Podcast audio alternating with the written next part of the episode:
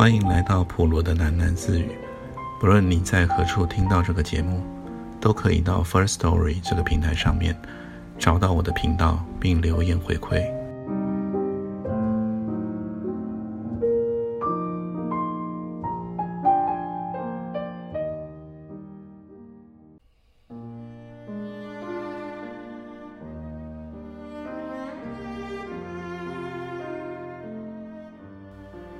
陈博士表现得如此洒脱，是因为要维持他在马蒂面前一贯的强人形象，还是因为对他彻底失望了？马蒂一点也猜想不透。不过，那似乎也不重要了。看着马蒂走出了办公室的轻快背影，突然之间，陈博士也觉得人生如梦。一眨眼，那情节就溢出了常理。原本想挽留马蒂的。怎么结果就放他走了？还史无前例的给了他提前离职的自由？不知道，一切都是因为那气氛吧。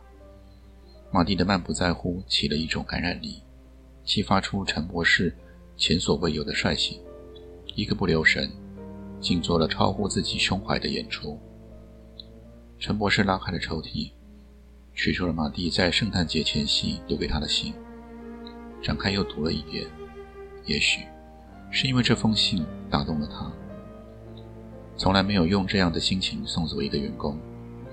这要不是个特别聪明的女孩，就是特别天真单纯，单纯的像是一朵不起眼的蒲公英。仔细的看，你会承认她非常可爱，可你又不会想摘下它，只愿意看着它被一阵风吹起，轻飘飘的飞过了你的指尖。也许，第一次展读了这封信的时候，陈博士就了解了，像马蒂这样的员工，是公司一个荒诞的插曲，曲终人散，留不住的。马蒂飞扬的笔记，每个字都像是一种展示的姿势。上面这么说：陈博士，此刻公司里正传来圣诞音乐，美国曲子，很好听。我坐在这里，心因此飞到了天际。一直没有告诉过您，我是在很糊涂的情况下接下了这个工作。那时候我一贫如洗，居无定所，只希望找到一种固定的生存方式，来安稳我毫无目标的生活。我以为工作是一个好的开始，所以我来上班。本来，这个班我会一直上下去，跟其他所有辛勤过活的人一样。如果我不是渐渐的领悟到，既然有一颗想要振翅高飞的心，就不要指望在太通俗的办法里找到答案。您不要误解，我所谓的振翅高飞，不是做一番惊人的成就，我指的是出走，远走高飞。要怎么说呢？橘子在阳光里红熟，蜜蜂把花粉吸带在腿上，世间的一切都有了既定的安排和韵律。人的一生似乎也是这样，生下来，活下去，在社会里各展所长，各司所职。大部分的人对这个都没有问题。问题出在有很小部分的人类厌烦了这种韵律。您皱眉了，我知道您要说，我身心健全，我大学毕业，我还有什么好抱怨的呢？没有，人生是一场华美的旅行。我只是想要走走相反的方向，从典型的人生观里出走。这个工作很抱歉，我不要了。这种充满挑战的城市人生，我也不要了。不要在像机械一样的过完一生之前，脱轨去寻找另一个世界。你要说我又在做梦了，你会说我都三十岁了，还这么孩子气。但就算是孩子气，又有什么损失呢？这是我的人生，而生命只有一回。不管选择哪一种，都没有重来的机会。既然如此，我倒宁愿天马行空走一回。很想跟你道个歉，很想跟所有我身边的人道歉，但是我越来越不明白为什么要道歉。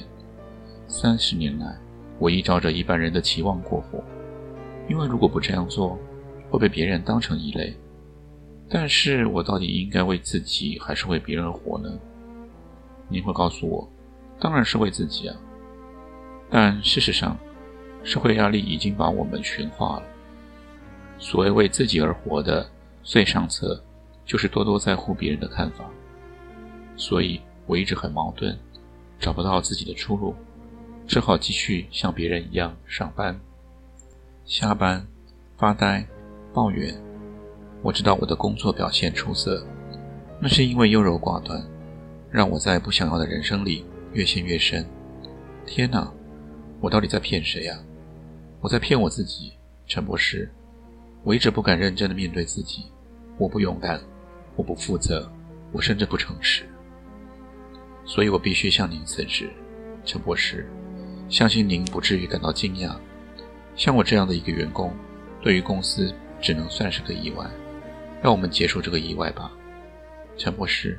我准备要出去走一走，之后还没有想过。一边走一边想吧。有什么损失呢？一只不肯把花粉系带在腿上的蜜蜂，可能是个悲剧。可是它所损失的是什么呢？是一只普通的工蜂的一生劳作。我要说的是，让我去自由的闯荡吧，充其量是。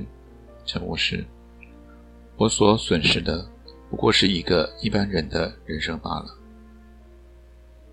按照你这标准，谁又真正诚实过了呢？马蒂，陈博士对着信纸自言自语。他把信收回了抽屉，顺便看了手表，快是下班的时候了。窗外一片暮色，这让他想起今晚有个重要的应酬，不得了了。这时塞车的厉害啊，恐怕出门要迟了。他连拨几个内线，交代了手头的工作，起身穿了外套，站在落地窗玻璃前。陈博士的动作却停顿了，正对着夕阳，他长久的放心呆了。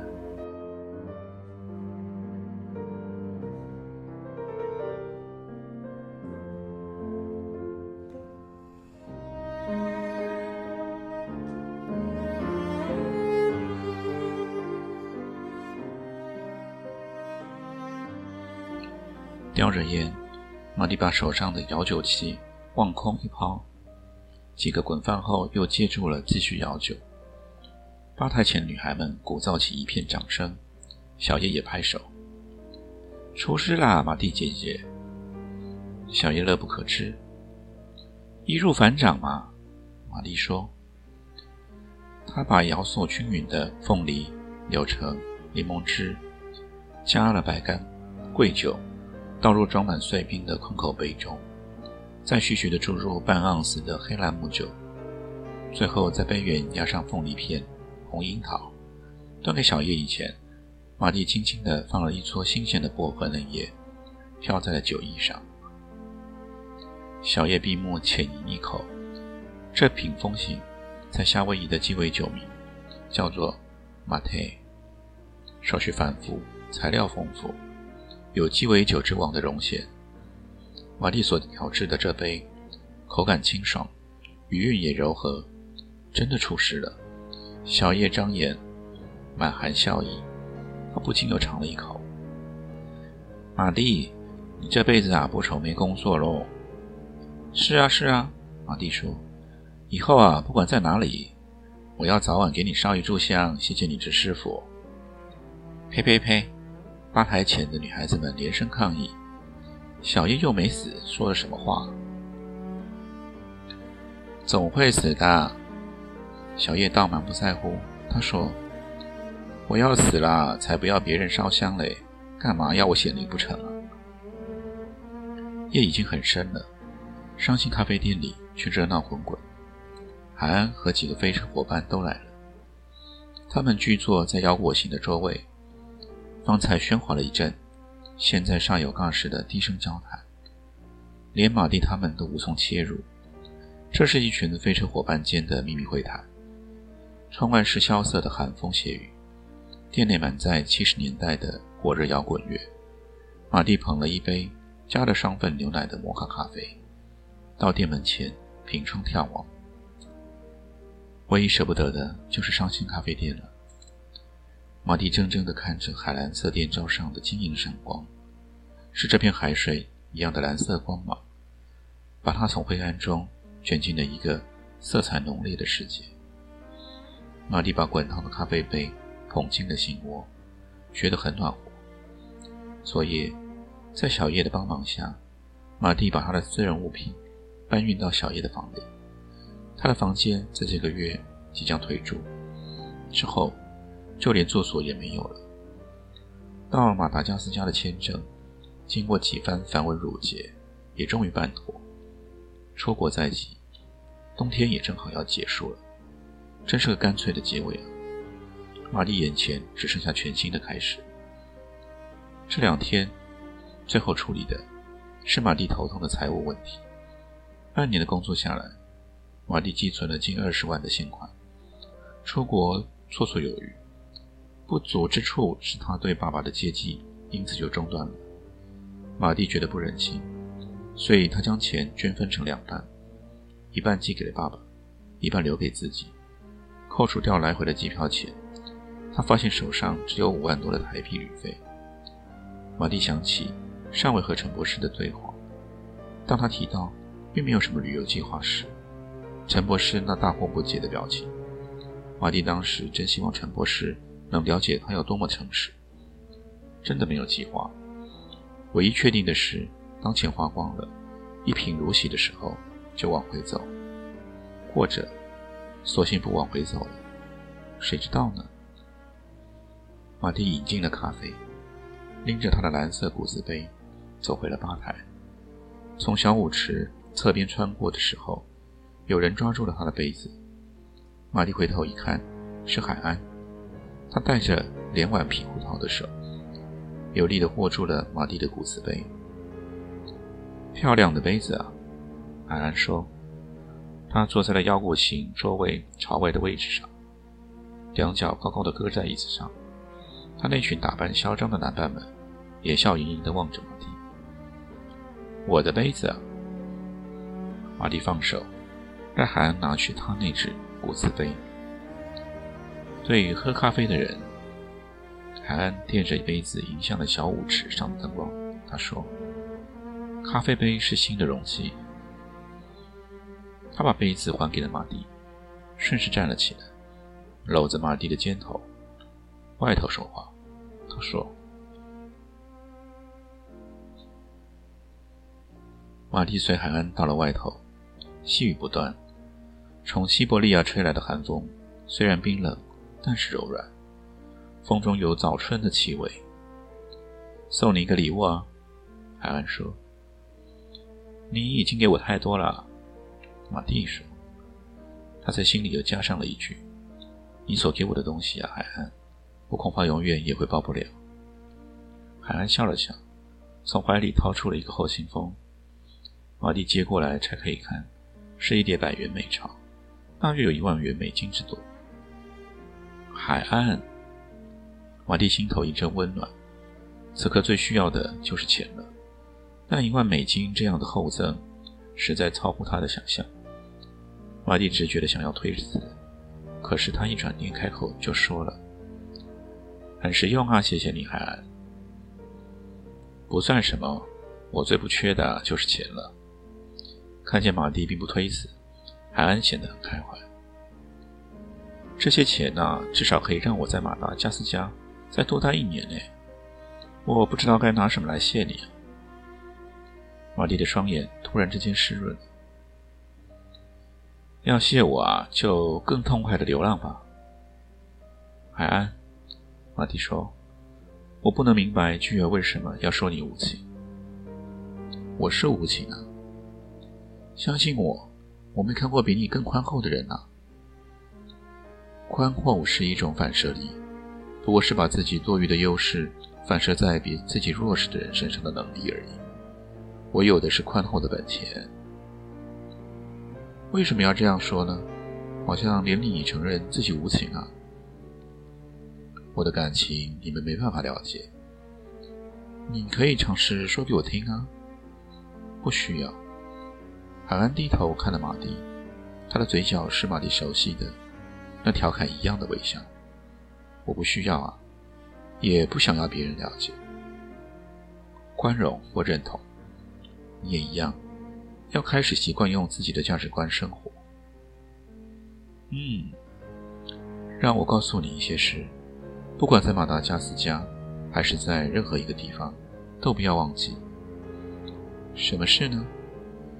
你要学会对自己坦诚啊，绝对的坦诚。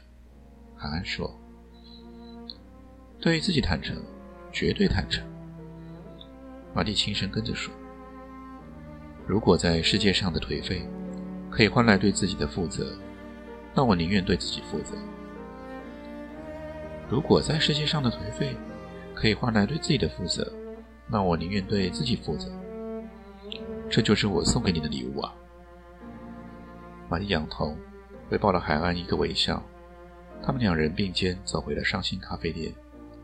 在推开门的时候，海安突然停步了。“帮我个忙。”他说，“当你见到他时，替我问他，到底能不能对他自己坦诚。”“见到谁啊？”“你从海里捡起的那张照片，照片上那个人。”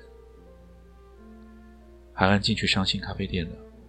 马蒂呆站在门口，他从海潮中捡起了那马达加斯加浪人的照片，之后一直把它收藏在自己的皮包里。为什么这么做，连他自己都不甚了然。韩又怎么知道他捡照片的事？那个人连名字都没有，连地址都没有，怎么会见到他呢？要学会对自己坦诚，绝对坦诚。他会见到他的，马蒂知道。当他从海水中捡起了照片的时候，他就知道，这一趟前去马达加斯加，虽然前途茫茫，但是，在马达加斯加南方西萨平原上，浪游的那有着一双极宁静眼神的人，早就是马蒂心里一个神秘的地标。为什么要去找他？真的不知道。要对自己坦诚。马蒂站在伤心咖啡店的门口，陷入了认真的心灵探索。也许被他那种流浪的方式吸引了吧。梦中的马达加斯加，还有像风一样流浪其中的人，这两者加起来，也许能给马蒂的混乱人生带来一些解答。也许吧，至少总要亲自去试试看。头上的蓝色电照暗了。伤心咖啡店打烊了，海安和他的男伴，小叶和他的女伴，都簇拥着走出了店门，很热闹。月亮升到了中天，马蒂拢高他的衣领，陪小叶关上店门。